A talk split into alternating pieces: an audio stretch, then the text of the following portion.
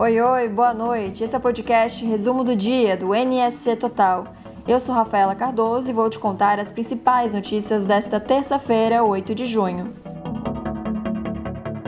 Balneário Camboriú começou nesta semana a vacinar pessoas que não estão nos grupos prioritários, mas os postos de saúde estão vazios.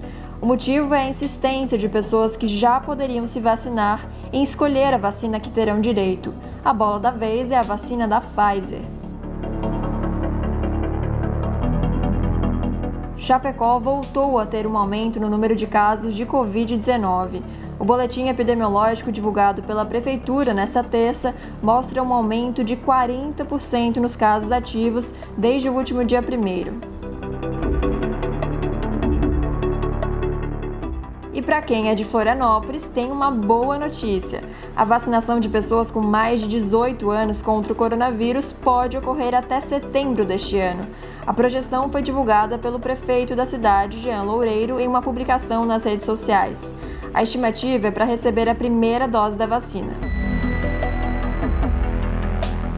O governador de Santa Catarina, Carlos Moisés, já tem data para ser ouvido pela CPI da Covid. O depoimento foi marcado para o dia 6 de julho. A agenda de convocações dos governadores foi divulgada pelo presidente da comissão, senador Omar Aziz. O primeiro a depor é o governador do Amazonas, Wilson Lima, que deve prestar depoimento na próxima quinta-feira. A Vigilância Sanitária de Florianópolis apreendeu mais de mil caixas de medicamentos controlados em uma farmácia no bairro Saco dos Limões.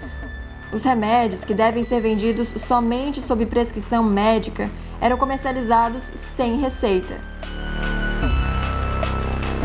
E vacinas da Janssen, de dose única contra a Covid-19, devem chegar a Santa Catarina na próxima semana. Ao todo, na primeira remessa, que virá ainda em junho, serão 3 milhões de doses para todo o país. Podcast Resumo do Dia do NSC Total está disponível nos principais agregadores de áudio e no YouTube. Mais informações você confere nos links que estão aqui na descrição e no nosso portal. Eu fico por aqui. Até mais!